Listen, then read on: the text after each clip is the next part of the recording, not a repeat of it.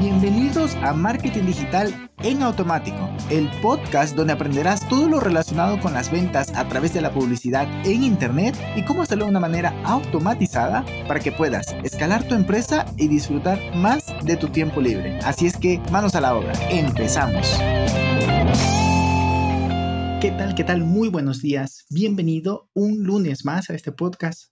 Hoy estoy muy feliz, me acabo de dar cuenta que vamos en el episodio, a ver, todos los días sé en qué episodio vamos, pero hoy me hago consciente que vamos en el episodio 178. Holy shit, es un montón de episodios. A ver, mi mentor, uno de mis mentores lleva más, ya mismo llega a 2000 y hay otro que ya tiene, que se llama Entrepreneur on Fire, Fire Nation, algo así. Ese muchacho ya hace uno al día, hace ya creo que cuatro años, o sea, te imaginarás la cantidad de podcasts que tiene pero pues está bien, eh, son referencia, no es que me esté comparando con ellos hacia abajo, sino más bien, ah, mira, es un punto de referencia e incluso de inspiración. Pero bueno, dejemos eso de lado, espero que inicies muy bien esta semana, que hace 30 minutos, no, no, hace una hora me puse al día de que empieza el feriado. Hay un feriado, creo que en España también, pero al menos en México ya lo verifiqué. Y toda esta semana será de feriado, de Semana Santa. Y pues el viernes, sábado y domingo creo que es más intenso el feriado. Entonces, pues no sé si estés trabajando. En el caso que sí, espero que este podcast te sea de utilidad para que lo apliques ya mismo, porque vamos a hablar, tal como lo viste en el tema, y ya me dejo de introducción porque valoro mucho tu tiempo. Es, em, o si quieres platicarme a través de Instagram cómo será tu semana de, de feriado, pues yo encantadísimo en la vida de escucharte o de leerte. Bien, entonces, diferencias entre marketing y ventas, porque, a ver, es muy importante tener esta distinción para que, por ejemplo, si tú estás haciendo marketing, que la gente entienda hasta qué punto tú llegas y a, y a partir de allí, que, cuál es la responsabilidad del equipo de marketing, de ventas, perdón. Entonces, también aquí viene la gran pregunta, oye, pero ¿qué es más importante? Mm, ay, es una pregunta un tanto difícil, ¿Por qué? Porque si tienes un buen producto que se vende solo, vamos a decir que, por ejemplo, Tesla no hace, por ejemplo, una campaña de Facebook. No, no, no, nada que ver. Su marketing es distinto. Pero como el producto es tan bueno y genera incluso una, una religión, no sé si lo has notado, incluso puede ser que esté exagerando, pero el hecho de que eh, las personas digan, no, que yo tengo un Tesla y que lo presuman en redes sociales, ya el mismo usuario se encarga de hacer el marketing, por lo cual ya no te tienes que preocupar tanto de eso, sino es que tu equipo de ventas sea fenomenal, sea de primera. Y en el caso de Tesla, ellos venden por la página web, o sea, tienen concesionarios nada más para que lo vayas a mirar, pero no, tienes que comprarlo por la página web. Es interesante, ¿no? Pero pues nosotros no estamos en ese punto, por lo cual el marketing te va a ayudar por un lado, ahorita vamos a hablar más a profundidad, más bien, el marketing es incluso prioritario en lugar de las ventas. ¿Por qué?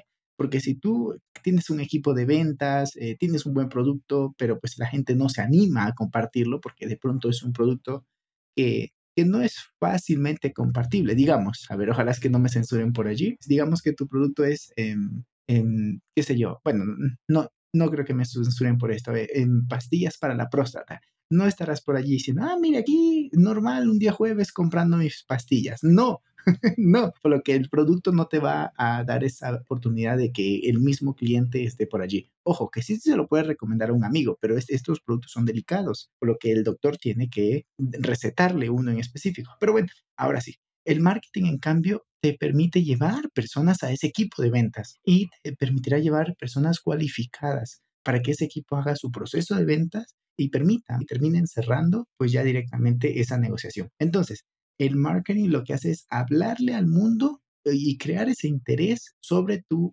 sobre tu producto. Lo cual tienes que crear primero, en primera instancia tienes que crear atención sobre tu producto para luego incluso crear, bueno, un poco con el método AIDA, ¿no? Crear atención, interés, deseo y también generar esa demanda para que eh, luego el equipo de ventas logre generar la venta. Y pues el objetivo, más bien el enfoque que debes de tener cuando estás haciendo marketing es que debes de ayudar, aportar valor, generar incluso awareness, autoridad sobre tu marca, pero el enfoque principal es ayudar, por lo cual el inbound marketing te va a venir de maravillas estar por allí generando, tal como este podcast que estás escuchando, ¿no? Hay muchos otros formatos, ebook, conferencia, post, eh, videos en YouTube, contenido en Instagram, historias, live, muchas cosas, webinar, email marketing, todo eso, ¿no?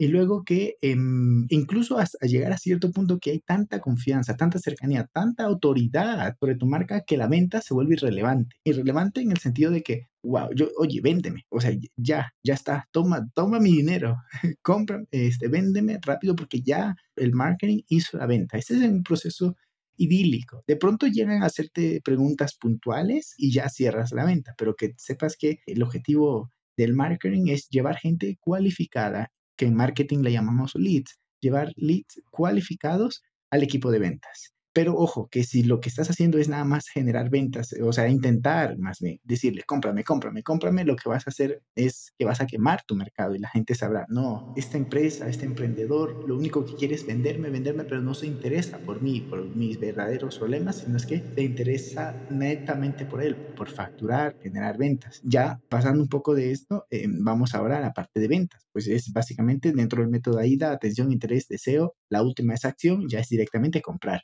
Por lo que, ojo, en este punto ya estás hablando de ti, aunque lo puedas maquillar diciéndole, ah, mira, ¿cuál es tu problema? ¿Cómo te sientes? Eh, ¿Cómo te podemos ayudar? Sí, lo puedes enfocar y si tu comunicación es buena, pues se va a entender o el cliente va a asimilar que, ah, mira, esa persona, a pesar de que estamos en el proceso de venta, incluso puede decirme, no, sabes que lo que estás buscando no lo tenemos nosotros. Te recomendamos que vayas previo a esto, qué sé yo, si digamos tenemos ahorita una cliente que vende ejercicios, o sea, en rutinas de ejercicio físicos y alimentación, pero ella me comentaba, pero es que a veces las personas ni siquiera están listas para eso porque tienen que previamente a nosotros, a mi empresa, tienen que pasar por un proceso psicológico de porque están en un desorden alimenticio. Entonces tienen que pasar por ese proceso y luego venir a mí.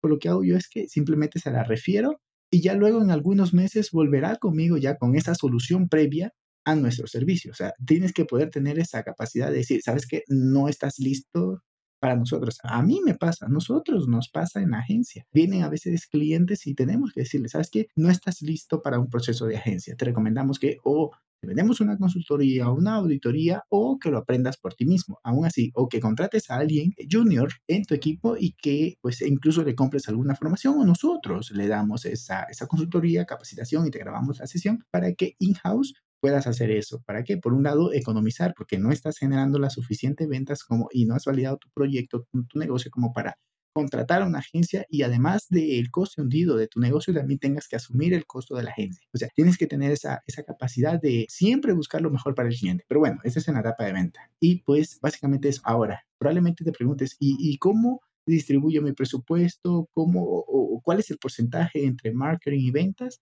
Pues te podría decir que eh, tendrías que considerarlo, mi recomendación sería entre un 75%, 80% de marketing es decir, inbound marketing, eh, contenido, live, valor, valor, valor, valor, y nada más un 25% o 20% ahí puedes jugar más o menos en lo que tiene que ver con ventas. Es decir, si durante las semanas publicas de lunes a viernes, entonces de lunes a jueves puedes publicar contenido de valor. Por ejemplo, si eres dentista, ah, mira, ¿no? Cómo cepillarte los dientes, cómo cepillarle los dientes a tus hijos, cómo lavar el cepillo, cómo lavar la, lengua, cómo cuidar el cepillo, cuándo cambiarlo, por qué el blanqueamiento es, es, esencial, cómo te va a permitir llegar a la vejez con unos dientes cuidados, por ejemplo. Pero ya el día viernes puedes generar un post de venta. Ah, mira, tenemos esta sesión, incluso te hacemos una profilaxia gratuita, pero tenemos esta sesión eh, que puede ser una de, de diagnóstico de cómo está tu dentadura y a partir de allí poderte generar incluso una limpieza eh, gratis, pero además poderte vender algo superior